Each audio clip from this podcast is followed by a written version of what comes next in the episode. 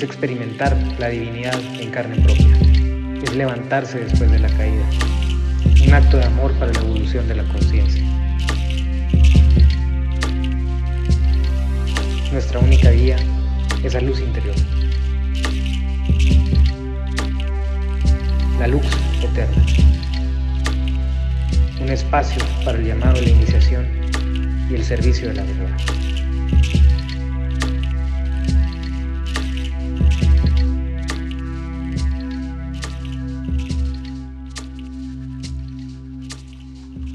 Bueno, es un gusto para mí estar nuevamente con ustedes en el segundo capítulo de Lux Eterna, acompañando aquí la charla Parutz y Pepe. Ya nos introducimos en el capítulo 1, Andrés Fonseca, su servidor, el chino. Y el tema de hoy es la disciplina en el camino de autoconocimiento y de autotrascendencia, en el camino espiritual básicamente.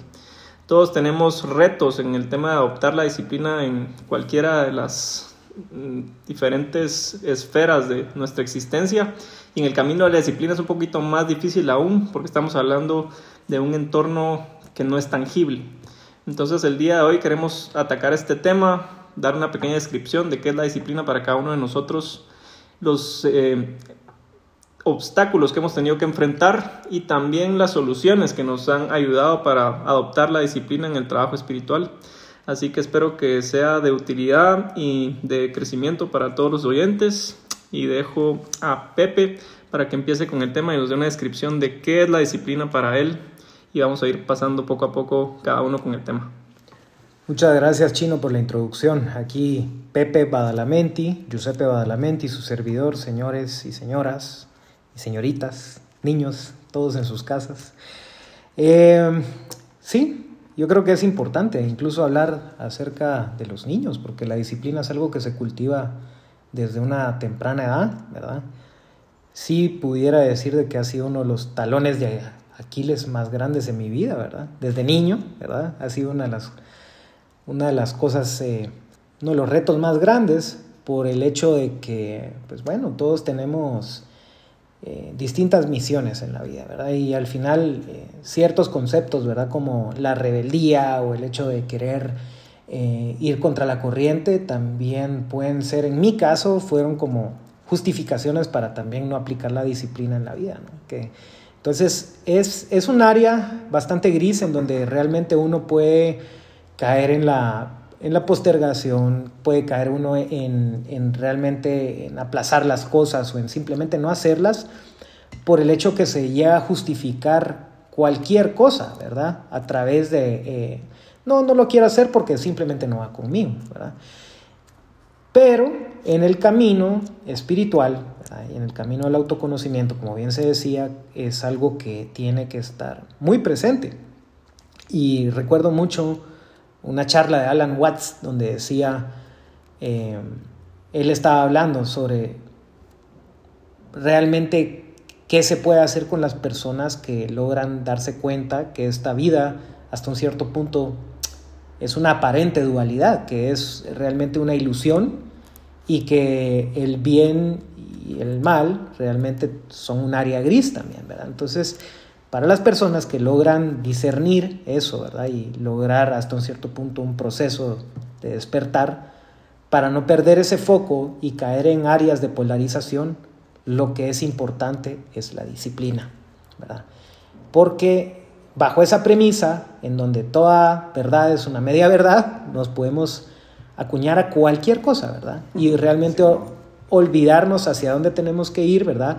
O hacer las cosas de una manera eh, incompleta por el mismo hecho de que todo puede ser, entre comillas, justificable.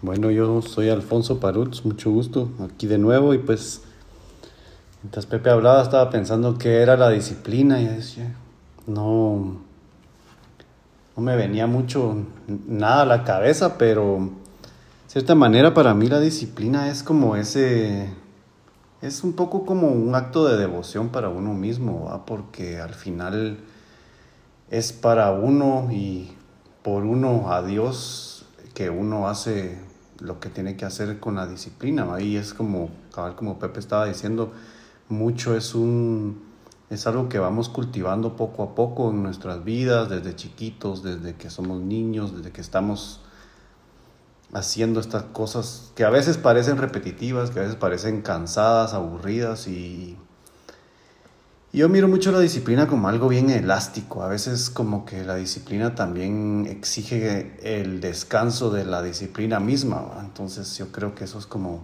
también un tema que vamos a desarrollar un poquito más adelante ahorita, pero, pero sí yo, yo veo la disciplina más como, un, como devoción, siento. Es como, como ese trabajo devocional. Pero, ¿usted qué piensa, don Andrés? Sí, bueno, para mí la disciplina es tener la determinación de lograr los cambios y las transformaciones que estás buscando. O sea, no puedes tener disciplina si no sabes un objetivo al que quieres llegar, si no tienes una meta clara, si no tienes algo a lo que estás apuntándole, si no tienes ese norte, entonces ¿hacia qué vas a ser disciplinado? Entonces un primer punto es tener claro cuáles son los llamados internos, hacia dónde quiero moverme. Y pues la disciplina es adoptar metodologías, procesos, transformaciones en tu día a día. Es la toma de decisiones que te van a acercar a ese objetivo.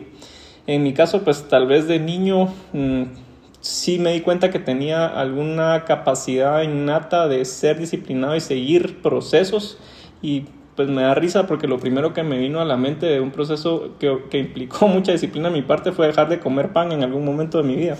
o sea, yo quería dejar de ser un niño gordito y dije, bueno, el pan, eh, dentro de lo poco que conocía de alimentación, sabía que no era lo más sano para perder la grasa y pues me tomé la decisión de quitarme el pan yo tenía tal vez unos 12 años y comía pan todo el tiempo, o sea, todo el día, tres veces al día, pan dulce, etc. Entonces eh, dije, bueno, a partir de mañana no voy a comer pan. Y me di cuenta que los primeros días sufrí muchísimo, pero lo fui dominando. cuando me di cuenta, llevaba un mes de no comer pan y después ya comía pan de forma consciente, ya no de forma inconsciente como lo hacía, sino que, bueno, si quería darme el gusto, lo hacía, pero ya no era todos los días sin pensar que era lo que estaba haciendo. Y bueno, a partir de ahí mi vida pues ha sido un reflejo de, sí cultivar la disciplina. Yo pues fui deportista desde niño y el deporte te enseña eso también, que para lograr un objetivo deportivo tenés que adoptar metodologías, hacer cambios. Y a lo largo de toda mi historia y el recorrido que llevo, pues también ahora trabajo con personas que buscan lograr transformaciones en su vida a través del deporte, de la vida sana, etc. Y hay una fórmula que yo les doy, digamos, cuando quieren empezar algún camino de este tipo y es, bueno, a partir de ahorita tú vas a casarte con este proceso. Y casarte con ese proceso significa hacer transformaciones en tu día a día y en tu toma de decisiones. Entonces aplica esta fórmula simple. Cada vez que vas a realizar una acción, cuestionate, ¿esta acción me acerca a mi objetivo o me aleja de mi objetivo? Si tu objetivo es X, cada vez que estés en el día a día vas a pensar antes de ejecutar una acción si te acerca o te aleja y ese parámetro de referencia va a abrirte el camino hacia las acciones y transformaciones que te acerquen a precisamente lo que estás buscando. Y cuando te alejen, y tal vez lo hiciste sin darte cuenta, después vas a reflexionar y decir, wow, esta acción que tomé me alejó de lo que estaba buscando y vas a aprender a través de eso. Sin un sentimiento de culpa necesariamente, pero simplemente que el mismo camino te vaya dando esas transformaciones que tienes que lograr. Así que para mí la disciplina es esa transformación y es algo que es bastante difícil de romper porque somos animales de costumbres. O sea, los seres humanos nos acostumbramos a, llevar un estilo de vida de determinada forma y tenemos que lograr hacer transformaciones eh, en base a esos objetivos que estamos buscando. Entonces, para mí, primero que nada, es cuestionarte hacia ti mismo, hacia dónde quiero moverme. En el tema espiritual, como lo dije al inicio, es un poquito más difícil porque no hay algo tangible, digamos, tan sólido, material, digamos, que, te dé una referencia hacia dónde quieres ir.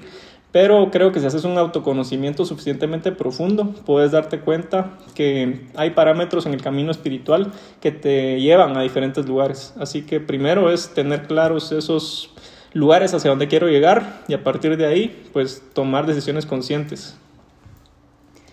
Bueno, le, mientras hablaba el chino, ahí estuve un poco como que soñando un poco con el árbol de la vida y me recuerda la disciplina al pilar de la... Me recuerda mucho al pilar de la severidad, que es un pilar que tenemos que tener muy firmes, que tenemos, es un pilar de determinación es un pilar que es un pilar activo, ¿verdad? Mientras los dos pilares tienen actividad y pasividad, ¿verdad? Y el otro lado estaba pensando en la paciencia, que son dos virtudes que son, son virtudes hermanas, ¿verdad? O sea, la disciplina y la paciencia, la ciencia de la paz, paz, ciencia, ¿verdad? Son virtudes hermanas que, ¿verdad? Tanto el pilar de la misericordia y el pilar de la severidad se, se balancean. Demasiada disciplina, ¿verdad?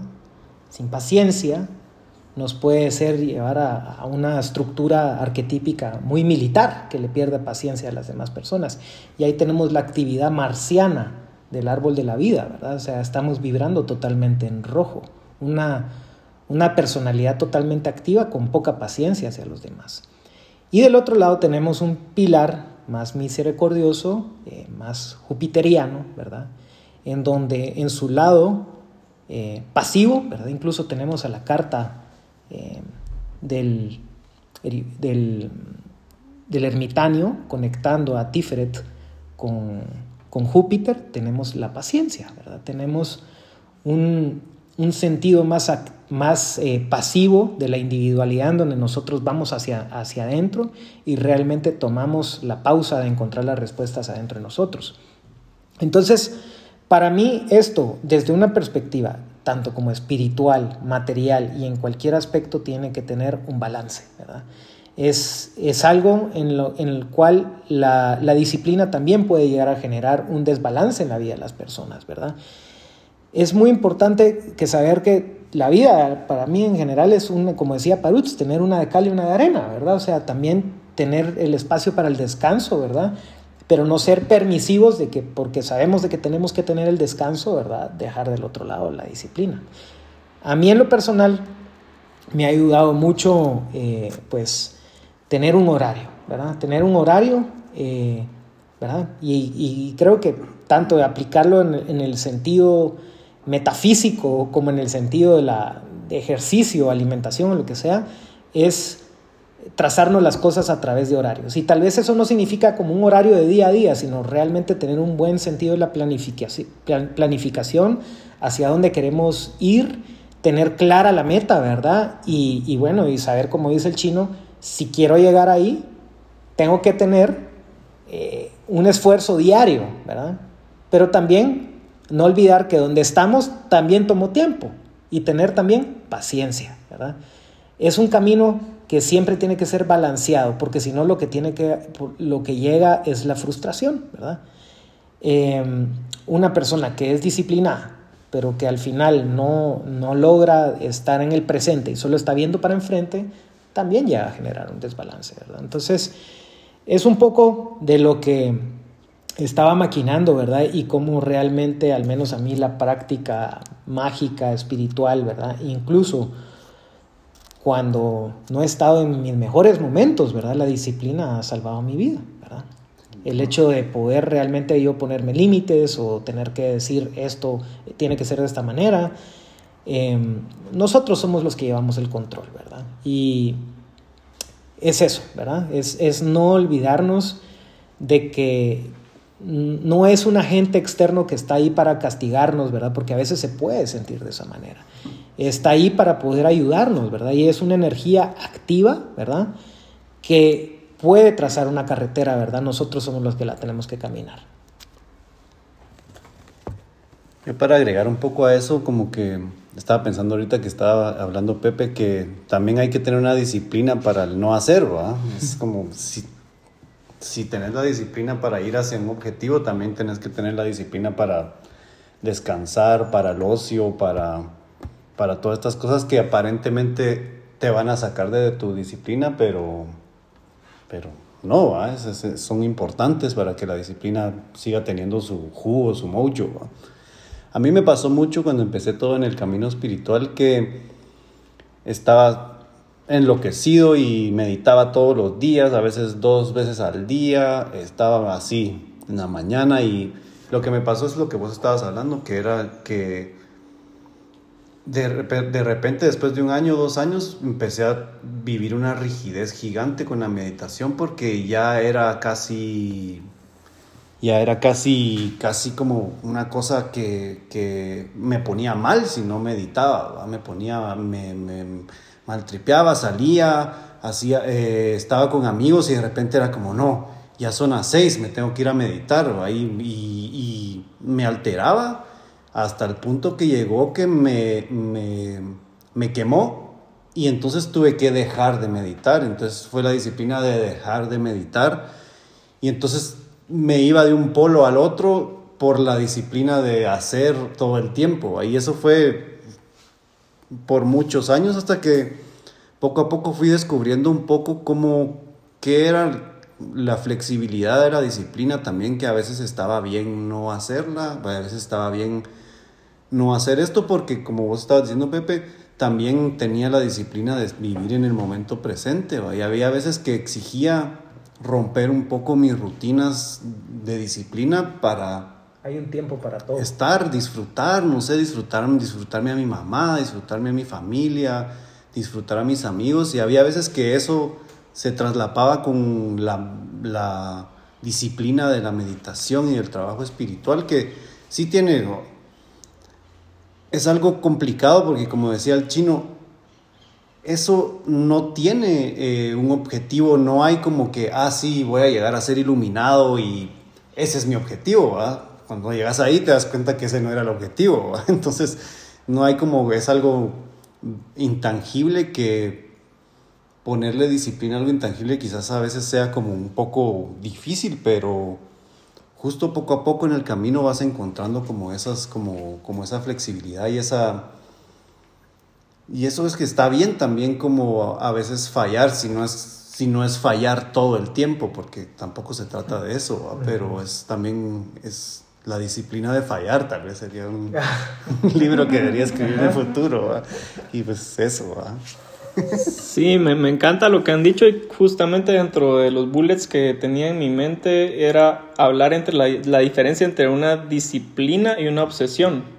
Exacto. Aquí dentro de este grupo de tres personas sabemos dos obsesivos compulsivos, ¿verdad? Entonces, eh, pues creo que podemos hablar con mucha, con mucha autoridad sobre eso. Y, y siempre tener claro que el camino espiritual puede volverse un desbalance en el sentido en el que cuando tú lees y aprendes sobre las personas que han estado realmente desarrolladas en este camino, inconscientemente o conscientemente te empiezas a comparar con ellos. Y si, por ejemplo, yo eh, empiezo a aprender sobre Yucateswar o la Jiri Masaya o ese tipo de personas, eh, puedo creer que entonces el camino es dedicarte el 90% de tu tiempo al, al, trabajo de autoconocimiento y, y, dentro de eso me encanta precisamente la figura de la Jiri Masaya, que le recomiendo a toda la gente que está afuera que aprenda sobre él, porque él fue un yogi que se iluminó de una forma bastante espontánea en un momento de su vida donde él tenía trabajo, tenía familia y dedicaba su trabajo de meditación en las noches después de haber cumplido con su jornada laboral y después de haber sido un papá, un esposo, etc. Y una de las misiones de la Giri Masaya en su encarnación eh, era precisamente ser un ejemplo de un yogi que no estaba metido en el Tíbet, en una montaña, por 20 años, ¿sí? Entonces, él trajo en ese momento Oriente ese ejemplo de vida de una persona balanceada. Y seamos absolutamente honestos, actualmente con el ritmo de vida que llevamos en el trabajo, estudio, eh, todo lo que implica eh, el estilo de vida en el mundo actual, es imposible poderse dedicar ocho horas al día a meditar. Entonces eh, tenemos que aprender cómo balancearnos y no perder de vista el hecho de que somos seres materiales, intelectuales y espirituales. Entonces cuando tenemos esa triada que nos conforma, tenemos que desarrollarnos en las tres. Tampoco confundirnos con que el, anacoris, el ser un anacoreta es la forma eh, más rápida o más hermosa de llegar a la iluminación y olvidarnos de nuestro cuerpo, olvidarnos de la riqueza material porque tampoco es el camino, ¿sí? Entonces tenemos que ser personas con la sabiduría y ese sentido de medición personal de decir, bueno, estoy dedicándome a esto, pero no estoy descuidando mis otras partes de, mi vida. Ese no sería válido ser una persona, entre comillas, muy espiritual y que por dedicarte a meditar o a hacer magia, dejas de atender a tus hijos. Sí. Dejas de atender a tu esposa, ¿sí? Entonces todo puede volverse una obsesión y creo que el tema del balance es algo súper importante. Y digamos, si podemos empezar con algo, siento que podríamos de una forma bastante más amigable empezar a adoptar la, la disciplina en temas que nos gusten. Si hay alguna, algo, algo que me guste en la vida, pintar o lo que sea, ¿sí? podemos empezar a hacer prácticas en las que, bueno, parte de mi día lo voy a dedicar a esto que me gusta. Y entonces va a ser mucho más fácil adoptar algo que te gusta que algo que no te gusta.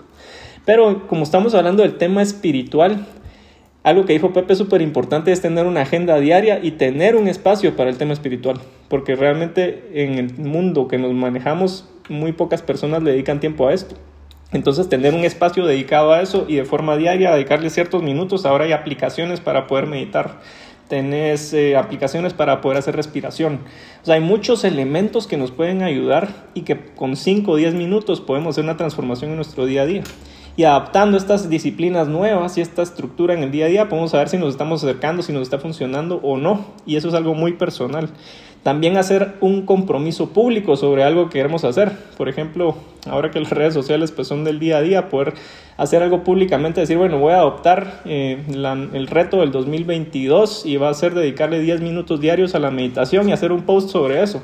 Eso genera un compromiso social que vas a tener gente alrededor tuyo preguntándote, bueno, ¿y lograste meditar tus 10 minutos hoy? O tu esposa o tu familia va a estar encima, encima de ti simplemente haciéndote la pregunta por curiosidad y de esa manera vas a lograr integrar esos 10 minutos a tu día a día de una forma más orgánica.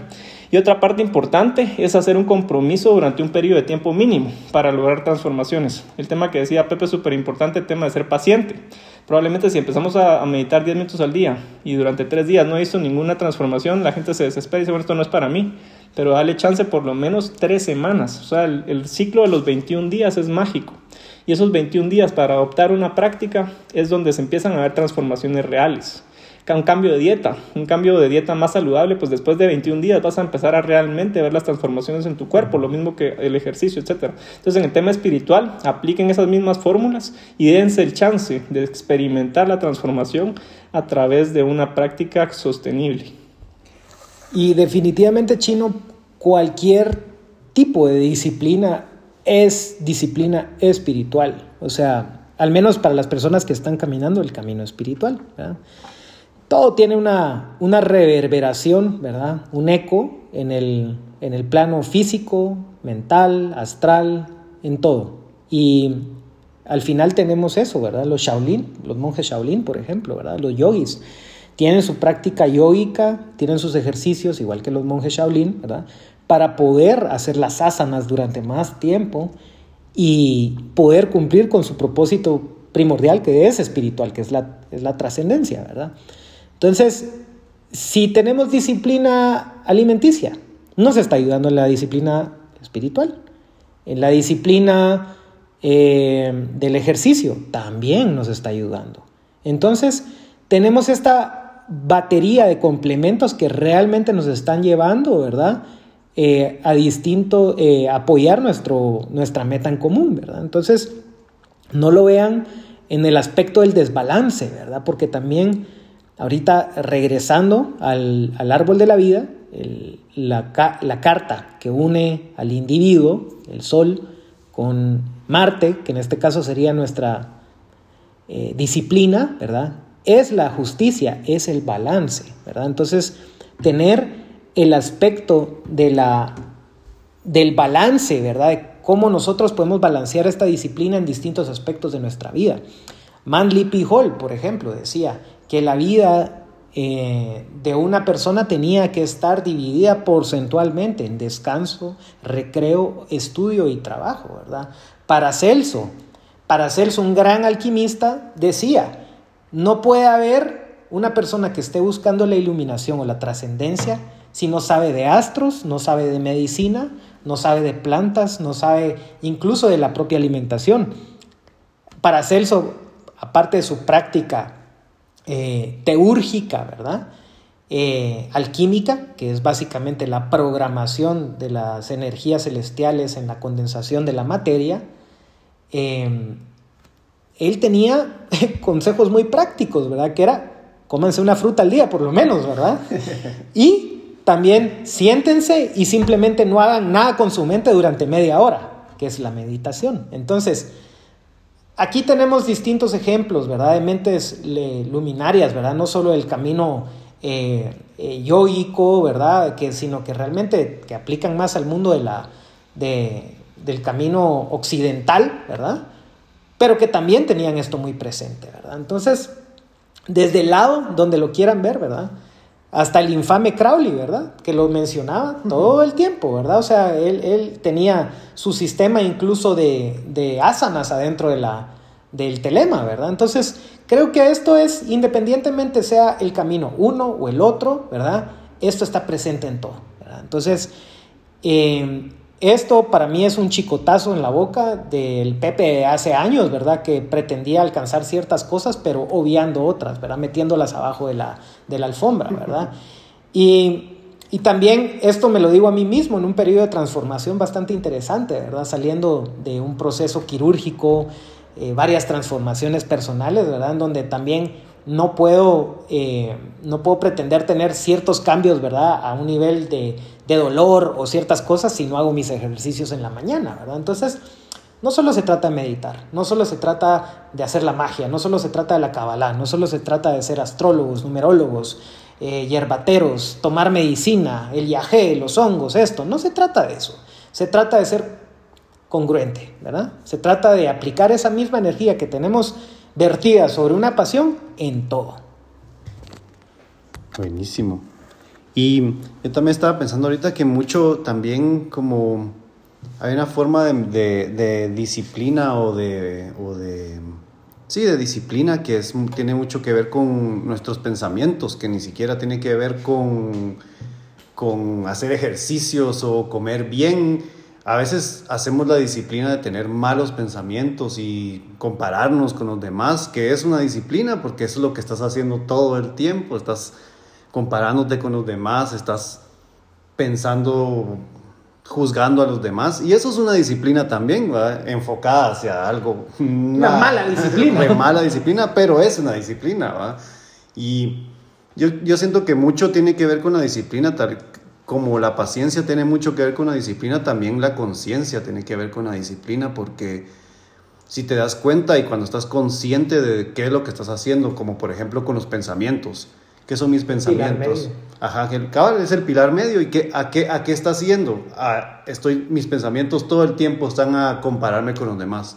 Entonces ahí puedes generar una disciplina de una vez me di cuenta de, es, de que estoy teniendo estos pensamientos que podrían ser vistos negativos. No, yo voy a tener estos pensamientos que son de alguna otra forma. Y ahí es una cosa gigante porque es trabajo de mindfulness, trabajo de meditación, trabajo de, del no dualismo y todas estas cosas que seguro las vamos a tocar más adelante y explayarlas, pero también quería hablar mucho de eso, de que es el pensamiento también, si no tenés el pensamiento, si no tenés una disciplina y una conciencia, va a tomar el camino que, que quiera, ¿va? Y va a ser su propia disciplina, ¿va? Y es como lo que estábamos hablando mucho de darnos los gustos o solo ser así, que importa nada, voy a tener la disciplina de, de, darme al placer, ¿va? Que también, también está bueno. Sí, bueno, ahí voy a discrepar un poquito con Parutz, porque siento que la disciplina es algo que implica un esfuerzo. Y cuando tenés pensamientos espontáneos de inferioridad, de compararte, de yo qué sé, no te generan un esfuerzo, son cosas que ya tenés en tu psiquis de forma automática y que se brotan. entonces, hay que trabajar con disciplina. Lo que tenés que hacer es disciplinarte para darte cuenta y entonces sí generar el esfuerzo para cambiarlo, ¿sí? Entonces dentro de eso hay otra, hay otra parte importante que siento yo que tenemos que también ser conscientes que la educación es fundamental para poder ser disciplinados y llegar a algún lugar. Y en el camino espiritual sí hay puntos de referencia que nos pueden servir y eso pues es un mundo muy interno. Por ejemplo, algo simple como ser disciplinado para sanar relaciones rotas. Suena, suena como un reto enorme, pero bueno, ese podría ser un reto de este año. Bueno, yo me llevo re mal con mis hermanos o con mi pareja o con quien sea, pues voy a trabajar en la línea de sanar eh, voy a trabajar en la línea de perdonar a esta persona. ¿sí? Muchas veces nuestros propios padres son los que nos generan los daños más profundos en nuestra psiquis y en nuestro, en nuestro interior. Entonces podemos trabajar de forma eh, espiritual para lograr perdonar. Y, eso pues muchas veces implica un trabajo que ni siquiera tiene que ver con enfrentar a la persona físicamente, verla y decirle te perdono, sino que puedes hacerlo incluso de forma auto, autónoma a través de visualizaciones, meditaciones y también encontrar los puntos donde se activó ese resentimiento, ese punto donde te lastimaron. Y si la persona no está ahí o simplemente no está abierta a recibirte físicamente, tú puedes hacer una meditación en la que visualizas a la persona, le decís todo lo que le tenés que decir, lo sacas de tu sistema y después decís te perdono. Tal vez la primera vez no va a ser de corazón, pero si sos constante y disciplinado en tener esa visualización y ese proceso durante cierto tiempo, vas a lograr en algún momento decirte perdono de corazón, ¿sí? A esa figura que tú estás proyectando astralmente con tu mente y después te vas a dar cuenta cuando la ves en la calle, vas a poder medir si tuvo efecto o no. Y si lo ves y no te genera ningún sentimiento negativo de resentimiento ni de nada, te diste cuenta que tu meditación fue efectiva. ¿sí? Ese tipo de herramientas son importantes.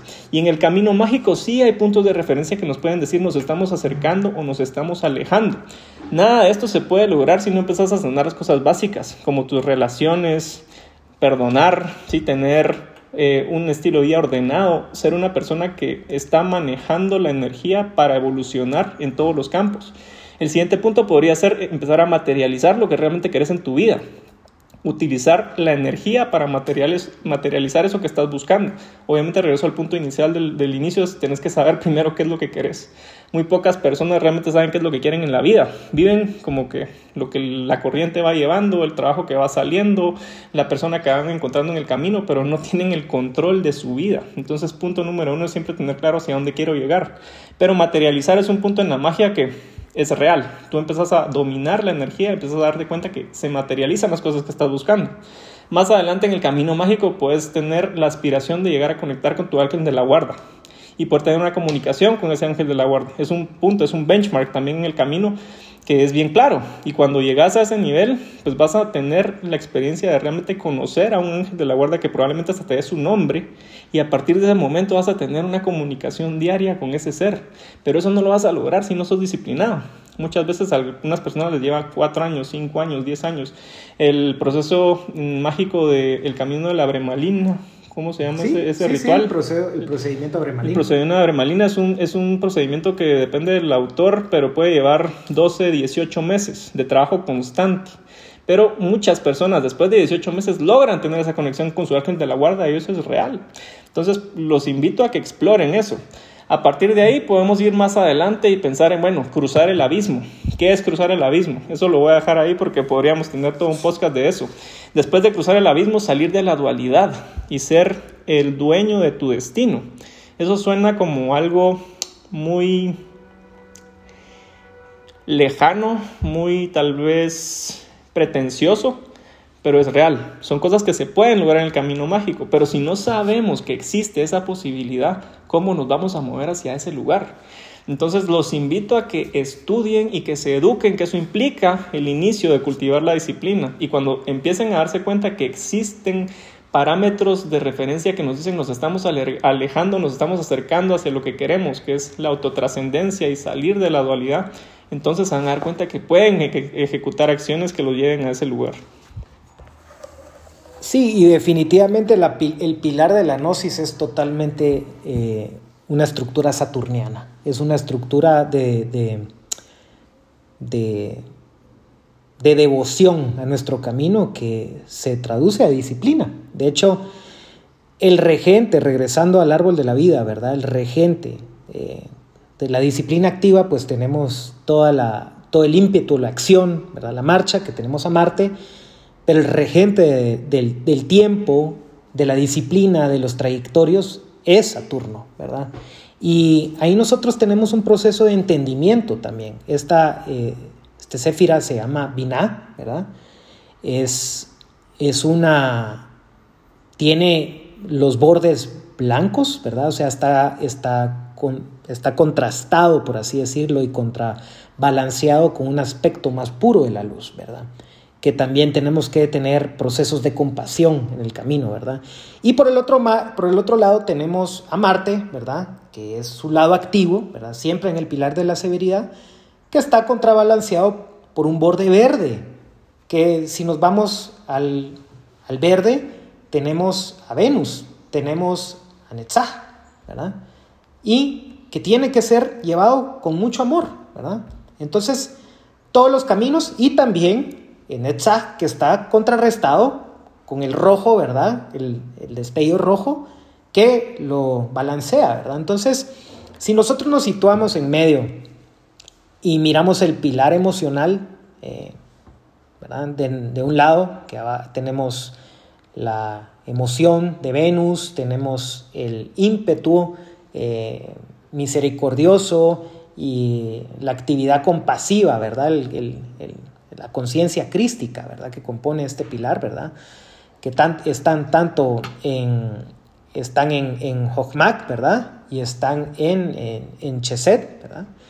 Están acá, estas dos energías eh, que nos cuidan, ¿verdad? Que tienen este aspecto más altruista y del otro lado tenemos este lado mucho más duro, ¿verdad? Tenemos el lado de Mercurio, de las, de las ciencias duras, ¿verdad? De las letras, de la comunicación, ¿verdad? Que es el camino, también guarda el camino mágico, ¿verdad? Que es el camino de mucha disciplina, ¿verdad? Entonces, es, es, es el custodio, por ejemplo, de los doctores, ¿verdad? Del comercio, que son aspectos de mucha, de mucha disciplina. Y el otro lado lo que tenemos, pues, es conceptos más poéticos, tenemos el amor, tenemos a las musas, tenemos a las conciencias crísticas, ¿verdad? Que nos vienen a iluminar y todos estos diferentes bodhisattvas que sin disciplina se perderían, ¿verdad?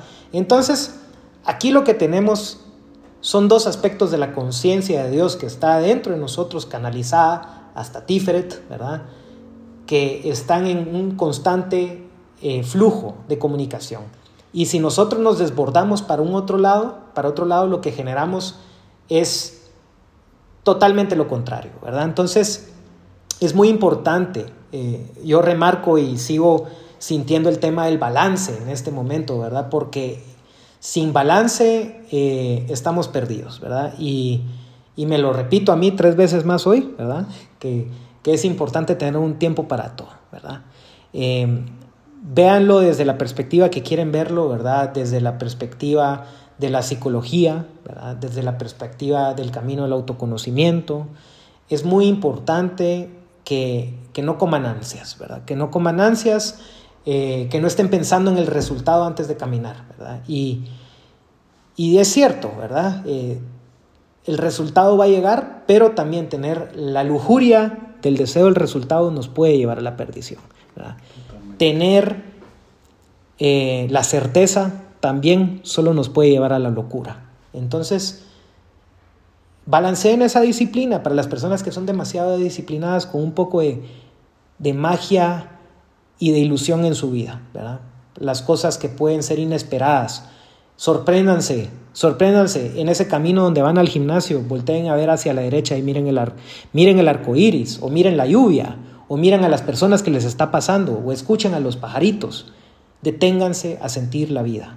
Y para las personas que les está faltando, que están en un balance, en un imbalance onírico, eh, todo el tiempo en la nube, ¿verdad? Que también me lo puedo decir a mí, ¿verdad? Que desde una inclinación muy artística ha sido mi talón de Aquiles, por estar eh, soñando, viendo hacia, hacia afuera, ¿verdad? Y no concentrándome en lo que tengo que estar haciendo adentro. Muy cierto esas palabras. Justo ahorita que estaban hablando de eso, te me puse a pensar y mm, a mí la palabra también disciplina me, me remite mucho a discípulo, pues.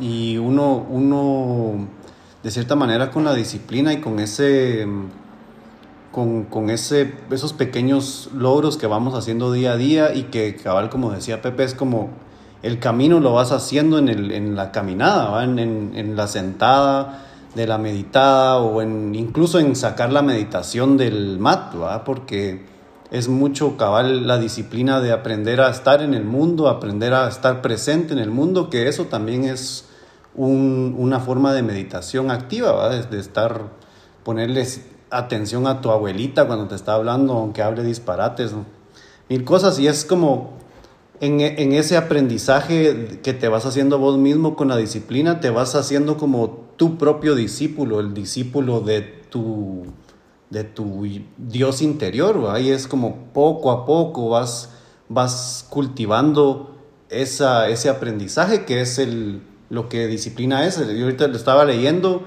que viene del, del diserere, que es aprender. Y es qué estás haciendo cuando te estás disciplinando, estás creando este nueva, nueva, nuevo input en tu ser, estás aprendiendo a ser de una manera, la manera que querrás ser. Entonces para mí es súper importante ese sentido de, de, de, la disciplina que es al paso al paso y al final, a la larga, deja de ser un, eh, eh, deja de ser un esfuerzo porque ya se convierte en algo que no, no podés estar sin eso, no podés sin estar, eh, es imposible, que ya, ya, no, ya, no, ya no lo haces como, ah, ya no, ya no te despertaste y decís, ay, qué hueva meditar hoy. Ya no, ya es una cosa que se vuelve una, se vuelve parte de vos y se vuelve tú, una, casi que una necesidad, pues es como, está ahí, es como, tenés que estar en contacto con, con tu espíritu, con la naturaleza ulterior, porque no hay otro camino. Ahí eso poco a poco, a mí, me, a mí poco a poco me empieza a pasar así, de que lo empiezo a ver y yo digo, ya ni siquiera es disciplina esto, porque ya se vuelve una necesidad, es algo que de lo que yo no puedo prescindir, porque ¿cómo así que me voy a perder un día sin, sin agradecer a, a, la vida por, por, por el momento presente? ¿va? Entonces eso es como, ahora lo estaba pensando ahorita y fue como, wow, me voló la cabeza. Sí, me encanta todo lo que dijeron y va súper alineado. Creo que aquí hay una sinergia de, de, pensamientos bien, bien linda. Y dentro de lo que hablaba Pepe, pues una parte fundamental del tema de la disciplina es que algo que me dijeron en un momento cuando era joven y pues después lo logré integrar fue que para realmente adoptar una disciplina nueva tenés que enamorarte del proceso la gente se olvida del proceso por estar enfocado en una meta, en el objetivo, en el final, ¿sí? Pero lo que dice Pepe es clave, o sea, durante el proceso darte la pausa para voltear a ver a tu alrededor, estar consciente de esas pequeñas transformaciones diarias que estás viviendo y cuando realmente te enamoras del proceso pasa lo que dice Paruch, y es que deja de ser un dolor, un martirio, porque se vuelve algo que es un disfrute, es un deleite, es una bendición poder tener el, tiempo y la disciplina como tal de darte ese espacio de disfrutar la divinidad, de cultivar la divinidad en tu vida. Y vas a darte cuenta que la transformación interior es muy tangible y la gente alrededor tuyo lo va a ver. La gente alrededor tuyo va a decirte qué estás haciendo ahora, que te veo más tranquilo, ya no te sulfuras tanto, ya no te salís de tu centro. Y Jason Miller también tiene algo importante en el libro del Manual del Hechicero, lo pueden ver en inglés, The Sorcerer's Manual, donde él dice, también es importante que seas disciplinado, pero que siempre seas crítico del proceso. Realmente cuando adoptas una nueva disciplina como tal en el ámbito espiritual, tenés también que contrastarlo con los resultados que estás teniendo. Y él habla de personas que, eran, que tenían aptitudes innatas para cierta práctica espiritual, pero que por entrar en alguna escuela, sí, él mismo. lo dice, que por entrar en una escuela nueva o entrar con un gurú determinado, etcétera, pues los llevan a un camino que es el camino ABC, cuando él estaba tal vez por el D, pero dice, bueno, yo voy a adoptar este nuevo proceso y ver qué pasa. Pero después de cierto tiempo te das cuenta que no te está llevando a ningún lado o que te está incluso alejando, pues bueno, tienes que confiar en ese diálogo interno, en esa intuición personal para decir, bueno, esto no me sirve y me cambio. Digamos, en el mundo ideal, todos quisiéramos tener un Sir Yucateswar como lo tuvo Yogananda, o tener a un mago iluminado cerca para poder llevarte y, que te facilite el camino. Pero actualmente hay suficientes recursos para no necesitar de eso. Y también hay mucha gente afuera que tiene sus eh, perfiles en redes o tienen eh, Patreon o diferentes plataformas donde puedes tener acceso a ese tipo de maestros y pues empezar a, a, integrarte también si eso te sirve para llevar una práctica más constante y te facilite el camino. Y pues no, no dejo de siempre hacer la salvedad de que dentro del mundo del espiritual, el mundo espiritual también los gurús actualmente pueden ser un riesgo, ¿sí? Y también hay gurús que se benefician de esa necesidad, de esa eh, búsqueda interior de las personas para sacar un beneficio propio, ¿verdad? Y eso pues lo vemos en muchas religiones y no voy a entrar a tocar detalles, pero ustedes sabrán. Entonces también tengan criterio al momento de adoptar la guía de alguna persona en el camino espiritual. Y bueno, creo que estamos llegando al final, pero voy a darle una ronda más a todos para que lleguemos a las conclusiones. Sí, creo que lo importante, ya que se abrió el tema de, de bueno, al final de, de, qué maestros buscar, y yo creo que es muy importante a que busquen maestros imperfectos, que estén dispuestos a compartir sus errores, ¿verdad? Que estén dispuestos a, a mostrar su, su, su, lado vulnerable, ¿verdad? Porque al final eh, el maestro también va a llegar a decepcionar en algún momento y, creo que cualquier persona que se, pinta como en un caballo blanco, ¿verdad? De una perspectiva mesiánica, eh, va a terminar decepcionándolos, ¿verdad? Y, y al final, eh, al menos los maestros que yo he buscado en la vida, que hayan sido temporales o, o, que aún sigan conmigo, han sido personas que los he admirado por sus imperfecciones, ¿verdad? Que he tenido una empatía sobre cómo, cómo han manejado las cosas, ¿verdad? En su vida, a, a pesar de las adversidades. ¿verdad? Y eso es lo único que quisiera agregar, ¿verdad? Eh, y nada, extenderles un fuerte abrazo, que tengan una vida disciplinadamente balanceada. Sí, yo solo quiero agregar antes de que empezamos esta, esta plática, sacamos una carta del tarot del tarot angelical que yo tengo y nos salió el, el, la carta número, número angelical 6, Lelagel, y es el caballero de oros.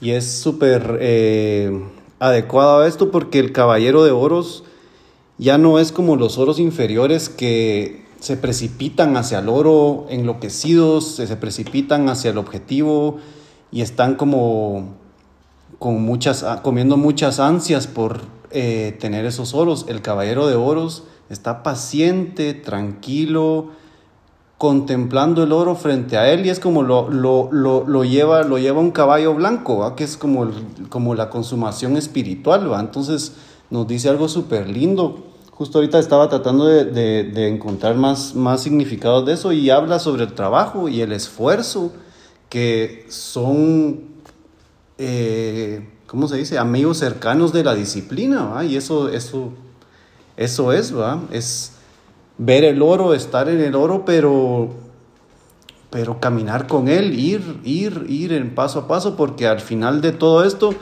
ese objetivo ulterior que estamos buscando ya está aquí y está aquí en el momento presente, así que a disfrutarlo también.